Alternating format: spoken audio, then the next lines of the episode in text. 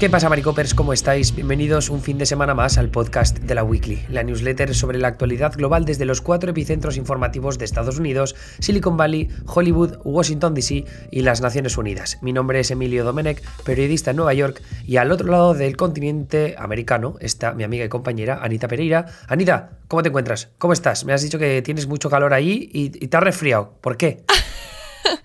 bueno, sí, eh, por el aire acondicionado, básicamente, que acá se empieza a prender desde noviembre, lo cual es un mes antes de que empiece formalmente el verano, pero bueno, nada, ya las temperaturas lo ameritan, pero yo soy muy poco amiga del aire acondicionado, así que siempre en esta etapa de, de inicio me va terrible.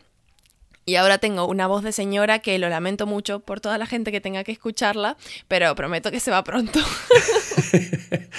Perfecto. Además, tenemos un tema eh, no precisamente ligerito hoy. Eh, a mí me gusta mucho el tema que hemos elegido porque me parece que es el, tipo de noticias que quizá no llegan a, medios extranjeros. O sea, es decir, que es más difícil que llegue a países como España o, Argentina, donde estás tú, Anita, que es sobre eh, la polémica y la controversia que está habiendo a través o, alrededor de los fiscales de distrito en varias partes de Estados Unidos. ¿no? Esto se debe principalmente, o, la narrativa que hemos visto del movimiento conservador se ha producido principalmente esta última semana por un repunte de robos que se ha producido en San Francisco, también el trágico atropello de decenas de personas en Wisconsin que ha acabado con la vida al menos ahora hasta, hasta seis personas, incluyendo un niño, y ha puesto el foco en los fiscales porque son ellos los que se encargan a nivel local de representar a cada uno de sus estados en, en la búsqueda o en la persecución de enjuiciar a los, a los potenciales criminales de esos estados. ¿no? Entonces, cuando hay cualquier tipo de crimen muy sensacionalista, ¿no? que recibe mucha atención mediática, pues siempre se busca culpables, eh, no solo los culpables per se, sino también quién, quienes dentro del sistema de justicia criminal pueden haber permitido que esto tenga lugar, ¿no? Y aquí entra, pues, porque los fiscales no son lo suficientemente duros con los crímenes pequeños, como puede ser como los hurtos, ah, pues por eso se están produciendo robos en San Francisco. Ah, pues porque resulta que las fianzas son muy, eh, muy pequeñas para los, yo qué sé, gente involucrada en peleas, en violencia doméstica y no sé qué, pues entonces la culpa de que estos cometan crímenes es de los fiscales por dejar que pagando tan poco dinero puedan librarse de estar en prisión hasta que se celebre un juicio. Pues por este, este tipo de factores son, lo que, lo que han son los que han provocado que ahora tengamos la atención puesta en las fiscalías, específicamente en un tipo de fiscalías muy concretas, que son aquellas que están lideradas por fiscales de distrito progresistas barra reformistas. Es decir, gente que busca la reforma del sistema justicia, de justicia criminal en Estados Unidos, que ya de por sí es muy polémico, pero lo hacen desde dentro, ¿no? La fiscalía, al fin y al cabo, es la que se encarga de ir a enjuiciar o encausar distintos tipos de crímenes, a cuáles les dan más prioridad, eh, qué tipo de políticas siguen dentro de la oficina y de los distintos fiscales adjuntos que trabajan para, para ese fiscal de distrito. Entonces, por esa razón, eh, pues tenemos nuestro foco puesto en gente como Kimberly Fox en Chicago, Eric González en Brooklyn, Rachel Rollins en Boston, George Gascon en Los Ángeles y luego, más en concreto, que es lo que en los tres que nos hemos centrado hoy, es Chesa Bowden, el fiscal del distrito de San Francisco. También estamos con Larry Kasner, que es el fiscal del distrito en la ciudad de Filadelfia. Y luego terminaremos con el fiscal que hay en, en Wisconsin, en Milwaukee, que es John Chisholm, creo que se pronuncia así, pero no estoy 100% seguro. Entonces, Anita, yo lo que te quería preguntar es, ¿qué es lo que proponen exactamente a nivel de reformas en el sistema de justicia criminal estos fiscales progresistas reformistas? Bueno, las medidas creo que se pueden como estructurar en, dos grandes ideas y algunas extras, pero sobre todo tiene que ver con eliminar eh, las disparidades que puede haber, o sea, que puede tener la justicia en, en el procesamiento de los distintos delitos cuando no tiene en cuenta las diferencias de clase social y las diferencias a nivel eh, de, raza, o sea, raciales, ¿no?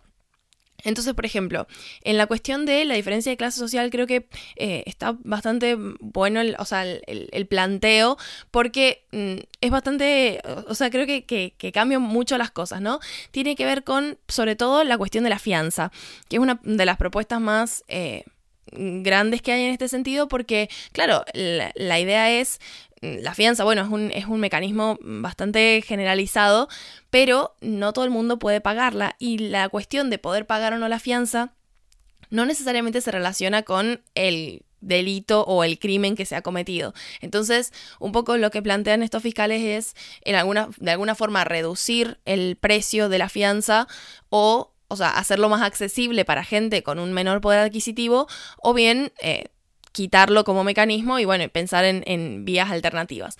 Pero también, por ejemplo, se habla de dejar fuera del procesamiento normal de, crímenes y de delitos a las personas, los individuos que cometen crímenes por falta de recursos, por ejemplo. Es como se piensa que estas personas, así como aquellas que cometen... Em, delitos por eh, dificultades de salud mental, como tienen que seguir otro camino que va por fuera de las cárceles, y, esa es la, propuesta general, ¿no? Como no encarcelar a todo el mundo, eh, sino tener un trato distintivo, porque bueno, los crímenes y las situaciones y el contexto de cada persona que mm, comete una falta son diferentes, entonces eh, un poco es abordar esas diferencias desde una perspectiva que tenga más en cuenta a al individuo como tal y no tanto al tipo de delito que cometió. Em, pero bueno, de nuevo, la cuestión de eh, eliminar las disparidades raciales, que es una propuesta eh, progresista, digamos, que está en, todos los ámbitos, pero en la justicia, y como hemos hablado en esta newsletter, tiene bastante peso, porque bueno, el, tratamiento que reciben las personas en, en, base a su raza es bastante importante, y si a eso sumamos el factor de la clase social, eh, de repente hay individuos que son sumamente vulnerables a nivel de el, trato que les da la justicia con sus delitos de lo que son otras personas que se encuentran fuera de, de estos grupos vulnerables. Entonces, a grandes rasgos mm, tiene que ver con introducir esos cambios. Claro, aquí el problema que tienen los fiscales es eh, doble filo, ¿no? Porque por un lado, las fiscalías tienen un poder desmesurado en Estados Unidos, sobre todo por la capacidad de... No, no, es negociación exactamente, ¿no? Porque siempre se habla de estos acuerdos a los que llegan los acusados con la fiscalía fuera de juicio, ¿no? Para no llegar a juicio. Y, puede parecer desde fuera que es una negociación entre ambas partes, ¿no? El, el, acusado busca su mayor beneficio de ahorrarse el mayor tiempo de, de, pena de cárcel o de pena a nivel de multa, y luego la fiscalía pues busca algo que les dé una victoria en, en los juzgados, ¿no? Porque siempre que lleguen a acuerdos y que metan a más gente a la cárcel o más, o más criminales o consigan más, de, más eh, dinero a través de las multas, mejor para ellos, ¿no? Pero al final lo que es cierto es que el, el poder siempre va a estar del lado de los fiscales de forma desproporcionada, porque tienen la forma de amenazar confianzas, de la prisión preventiva, tienen la amenaza de que las sentencias mínimas por distintos tipos de crímenes hacen que, por ejemplo, eh, un robo de varios miles de dólares, pues la pena máxima sean como, yo qué sé, 20 años en la cárcel, ¿no? Entonces le dicen al, al acusado, oye, mira, te enfrentas a 20 años de cárcel si vamos a juicio. Si no quieres ir a juicio, pues bueno, cómete 5 años de cárcel. Y esto, claro, al final lo que hace es que prácticamente de forma unilateral los fiscales de distrito tengan un poder a la hora de determinar cuál es el destino de miles de personas que pasan por los juzgados todos los años. Y no tanto eh, entonces los jueces o los jurados populares que se encargan de sentar eh, las, o sea, de las llegar a, la conclusión en lo que refiere a las sentencias y los veredictos en Estados Unidos.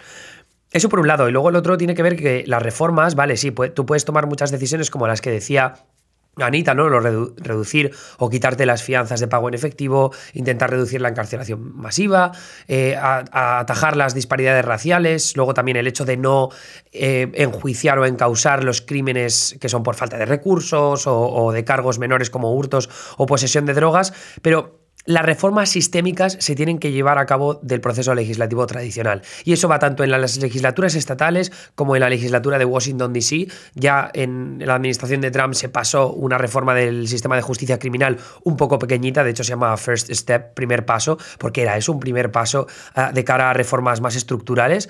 Entonces, ya digo que los fiscales tienen las manos atadas en muchos casos, pero eso que dice Anita, ¿no? que en otros tantos tienen eh, posibilidad de, cambiar a nivel local lo que ocurre en sus jurisdicciones.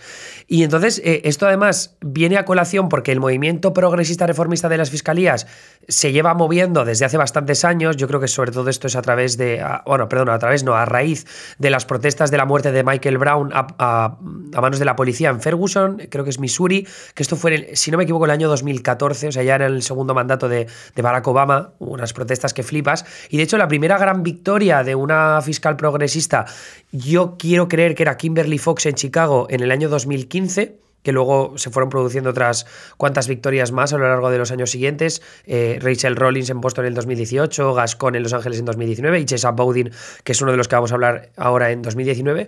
Pero claro, ahora todas estas elecciones ¿no? y, y estas carreras que ya llevan en marcha unos cuantos años estos fiscales progresistas se han dado de bruces con, Anita, un aumento del crimen bastante bestia desde que estamos en tiempos pandémicos. Sí, de hecho hemos dedicado un par de, de weeklies a hablar de eso, de, del aumento de, la violencia, así como también de en su momento el aumento en la compraventa de armas, porque bueno, la pandemia ha llevado al límite a muchas personas y ha eh, provocado que a lo mejor situaciones, eh, contextos que, que, ya de por sí eran graves, como que llegaran al límite, ¿no? Hemos hablado de una clase media súper eh, afectada en Estados Unidos y también hemos hablado de la cantidad de personas que, por ejemplo, con la cuestión del desempleo dependían de los bonos de gobierno para, bueno, subsistir ese tiempo de pandemia y luego eso mm, se está terminando. Entonces, es un contexto bastante agresivo para muchas personas y se traduce eh, muchas veces en un aumento del crimen, pero sobre todo lo vemos como en, la tasa de homicidios, que es la parte como más eh, grave por ahí, la, que, la, que, la más preocupante. Eh, ¿Qué pasa? Que cuando esto sucede en distritos que tienen a su cargo un fiscal progresista, eh, o sea, queda muy a la mano hablar de, bueno, esto es una consecuencia de esta gestión.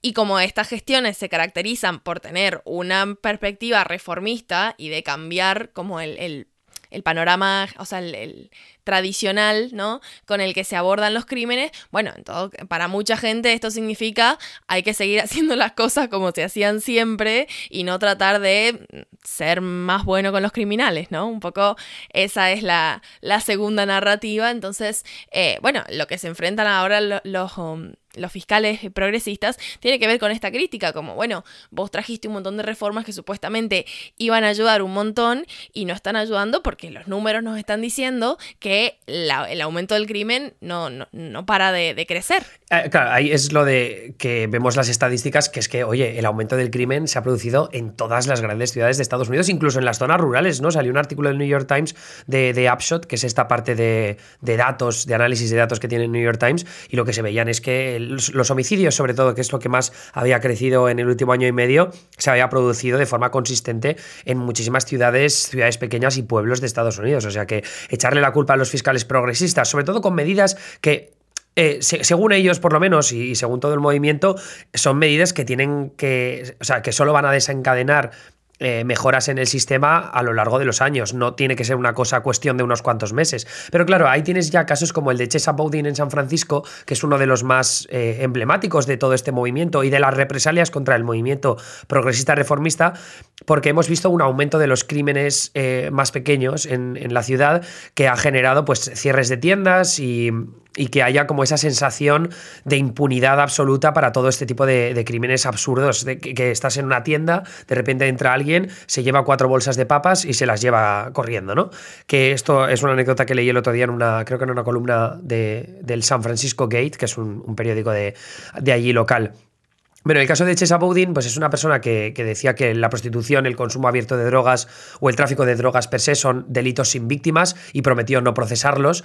Y, y, ahora pues hay una campaña de destitución contra él y ya, sobre todo, alentada más en las últimas semanas porque se han producido una serie de casos muy mediáticos, por ejemplo, robos organizados en supermercado, eh, supermercados como, como los Walgreens, que son también medio farmacias, un poco complicado, tiendas de lujo como Louis Vuitton, que hubo hace poco una, Lulumelon, y luego... Eh, lo que ha ocurrido es que algunas cadenas incluso se niegan a reabrir en la ciudad, ha pasado con Walgreens, porque dicen que el repunto de hurtos y robos organizados está encareciendo tanto la seguridad de sus tiendas como reduciendo sus márgenes de beneficios, que es algo, por cierto, que también vimos hace un par de semanas en Best Buy, que Best Buy es este gigante de, la venta al por menor de productos electrónicos, y, decían que el número de hurtos había perjudicado de forma bastante notable ese margen de beneficios en, los últimos trimestres, que no significa necesariamente que sea una cosa de San Francisco, ojo, que esto es Best Buy a nivel nacional.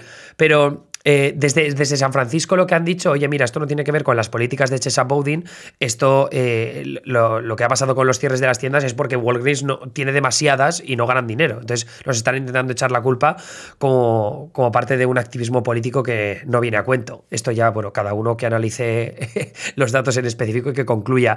Pero el caso es que Chesa Bowden, eh, como digo, es, es, como una de las figuras más fáciles de atacar porque San Francisco es una ciudad con un montón de problemas. Recordemos que también tienen una situación bastante difícil con las personas sin hogar, con el consumo de drogas en las calles y ahora también con estos crímenes más, más pequeños que, están generando que en la ciudad hay un descontento bastante bestia con el crimen.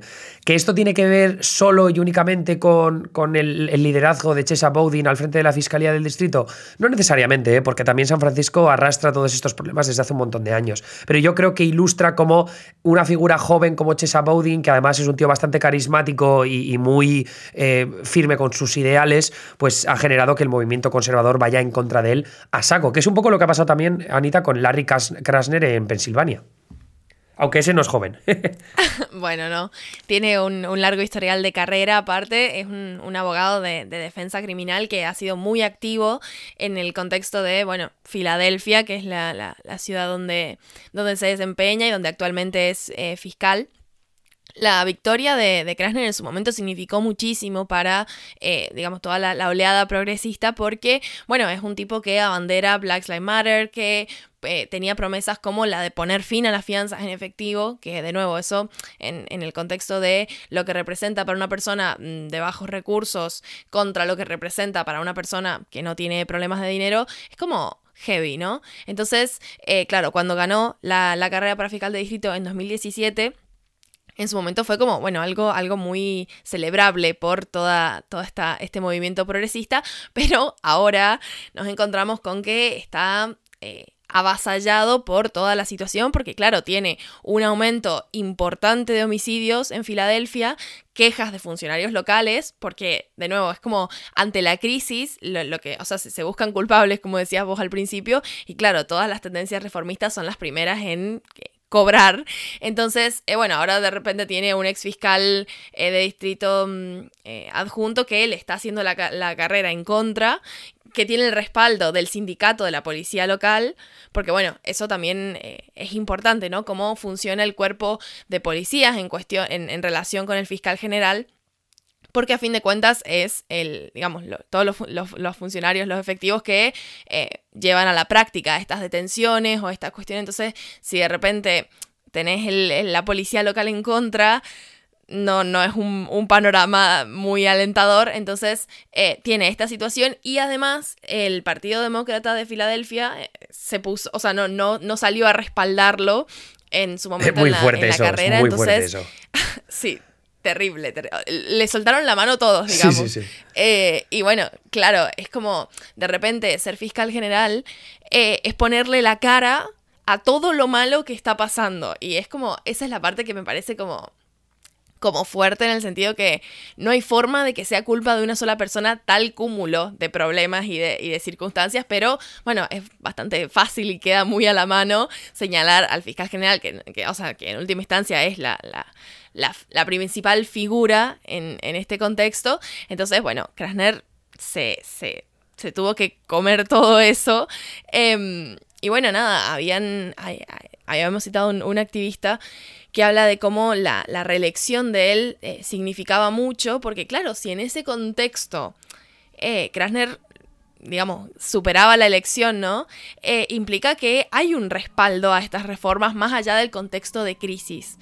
Eh, que, es una jugada muy, o sea, muy grande porque es muy difícil conseguir apoyo generalizado en reformas cuando el contexto general es así de límite y de crudo, ¿no? Pero bueno, eh, fue la, situación que le tocó enfrentar. y bueno, y su campaña justamente... Y, además, en elecciones que en las que no participa mucha gente, porque tenemos que tener en cuenta que en unas primarias demócratas para la fiscalía, que al fin y al cabo en una ciudad como Filadelfia, que es súper demócrata, con una población afroamericana muy grande, esto lo digo porque los afroamericanos son los más propensos a votar por un partido político en específico, en este caso los demócratas, o sea, si ganas unas primarias, ganas las generales en noviembre. Entonces, esto, estas elecciones creo que fueron el pasado mayo o el pasado junio, más o menos, y, y, creo que votaron como ciento y pico mil personas, ¿no? Que al fin y al cabo es un electorado súper pequeño, pese que en Filadelfia y bajo la jurisdicción de esta fiscalía viven 1,5 millones de personas. O sea, estamos hablando de un 10% de participación, que es bajísimo. O sea, que es gente que también está muy interesada en, este tipo de elecciones. Hay gente que también vota por votar, porque sabe que, que es, es un derecho y, saben que es una responsabilidad cívica, que yo, esto parece que no, pero está bastante asentado entre muchísima gente en, Estados Unidos y lo ves, yo sobre todo hablando con, mujeres mayores, me parece que es donde más he, visto, he notado esta idea de la responsabilidad cívica de, ir a votar y los afroamericanos es algo que tienen muy interiorizado por todos los problemas que han tenido en el pasado por, por esa supresión de voto. Entonces, en este caso, eh, no solo influye eso, sino también el hecho de que la gente esté activamente buscando una mejora en sus vidas y en cómo el sistema de justicia impacta en sus comunidades. Así que el hecho de que Krasner arrasara en las elecciones con un 65%, pese a que su rival tenía el apoyo del sindicato de los policías, que tenía el apoyo del movimiento conservador, de la Super PAC y tal, eh, es bastante, bastante bestia. También es verdad que Krasner tenía un apoyo de, bastante dinero. El, uno de los grupos de George Soros, George Soros en concreto, invirtió 1,7 millones de dólares en la campaña de reelección de Krasner. Poca broma aquí, hmm. ¿eh? Sí, pero bueno, de nuevo, una, una de las cuestiones que, que salió en, la campaña de Krasner tenía que ver con, bueno, contrastar su modelo, que era el, tan criticado, ¿no?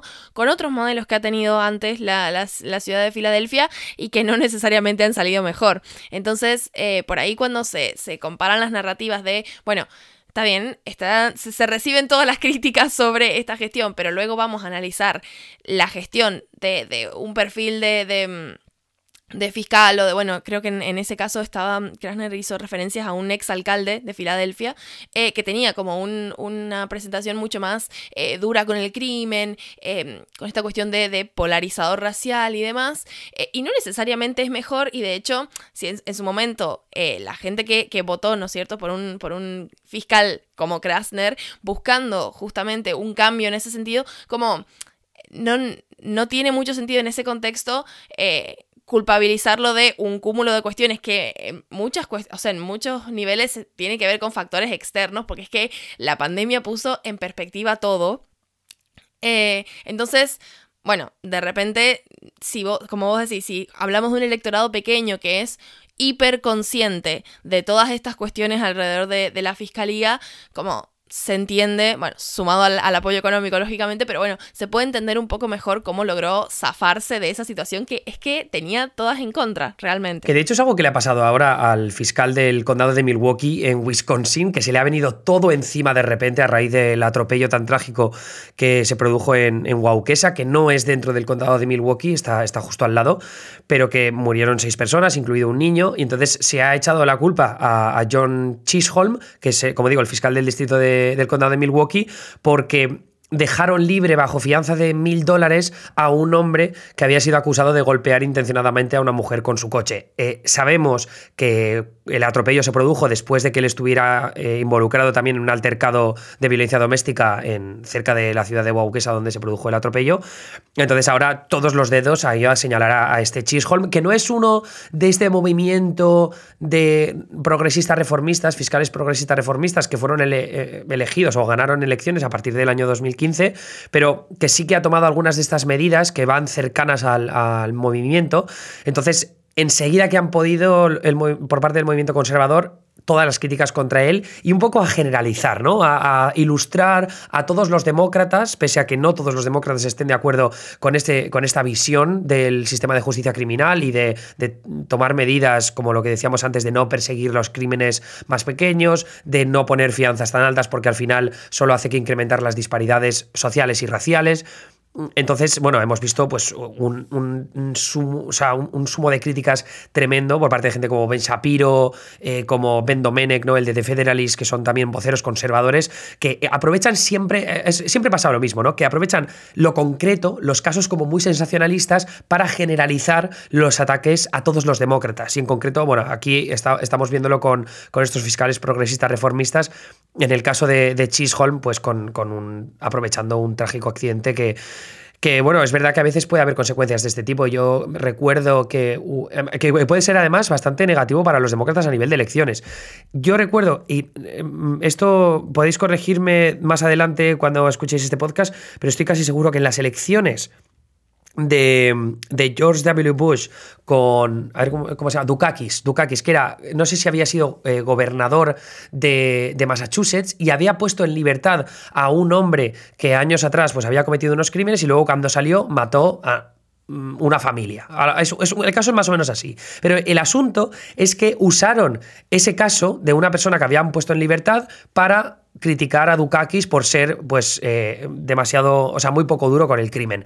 Y terminó perdiendo las elecciones Dukakis aquel año por ese anuncio. Bueno, y esto no lo digo yo, lo dicen ah, todos los que han, bueno, todos, un, gran número de analistas que han sacado conclusiones sobre lo que ocurrió en esas elecciones y decían que a Dukakis le afectó una absoluta barbaridad aquel caso en concreto. Entonces, en este caso, como digo, eh, tanto con Chisholm como Bowden y como Krasner, estamos viendo la misma construcción de narrativas por parte del movimiento conservador, pese a que el aumento del crimen en el último año, Anita, es, algo más generalizado, como decíamos antes. Sí, totalmente. Em, y bueno, nada, eh, es muy fácil ver cómo, o sea, e, ir leyendo eh, la respuesta ¿no? de republicanos en varios niveles. Los republicanos que están en el ámbito de, las fiscalías y de la cuestión más bien judicial, pero también eh, representantes, eh, funcionarios en, ejercicio de funciones y ex funcionarios o ejecutivos que siempre salen a hacer declaraciones sobre el tema, ¿no? Y a fin de cuentas eso lógicamente impacta porque, bueno, tienen un electorado que escucha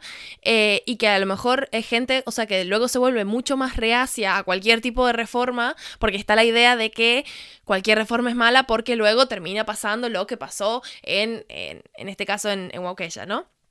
Y yo leía por ahí que un par de analistas que decían, es que es súper es súper concreto el caso y es súper grave porque realmente no había forma de predecir que pudiera pasar algo así. Eh, es como un caso muy extremo y usar un caso tan extremo como el de la tragedia del desfile para generalizar sobre el accionar de los fiscales progresistas como en su totalidad es un montón. Pero bueno, es una estrategia usual dentro de, ala republicana y que muchas veces funciona porque mm, no es que no hayan eh, datos detrás, o sea, es, real, hay, se toman estas medidas, es real, hay un aumento en los crímenes, pero el hilo conductor que hace el, discurso eh, republicano es lo que por ahí, bueno, puede como hay que tomarlo un poquito con pinzas porque siempre está orientado en función de, sus intereses y no siempre son conclusiones tan directas, o sea, no, siempre es tan eh, estrecha la relación entre un hecho y el otro, pero bueno, lógicamente termina afectando y bueno, de cara a reformas macro, todavía más, porque de nuevo, estas son iniciativas que se toman a nivel local, pero la propuesta progresista siempre ha sido llevar las consignas de, mm, bueno, de financiar la policía, que en eh, desde muchas miradas no es quitarle el, financiamiento, sino, bueno, replantear hacia dónde se dirige ese, financiamiento y para qué tipo de, actividades dentro de la policía se usa. Eh, esas propuestas que tienden a ser más macro y que apuntan a la al, Congreso Nacional, por ejemplo, eh, con este panorama están más complicadas que nunca. Pues estaremos pendientes a lo largo de las próximas semanas de cómo va ese proceso de destitución contra Chesa Bowdin y también en general eh, las campañas de elecciones primarias a primeros de, del año que viene. Bueno, en la primavera ya será cuando se empiecen a, a celebrar las primeras elecciones primarias de cara a las generales del mes de noviembre y ahí veremos un poco qué tal se desenvuelve este movimiento progresista reformista en las fiscalías, porque son ese tipo de elecciones a las que no les prestamos tanta atención, pese a que a nivel local sí que tienen una relevancia trascendental para, para Estados Unidos y la convivencia de sus comunidades. Así que, Anita, lo vamos a dejar por aquí.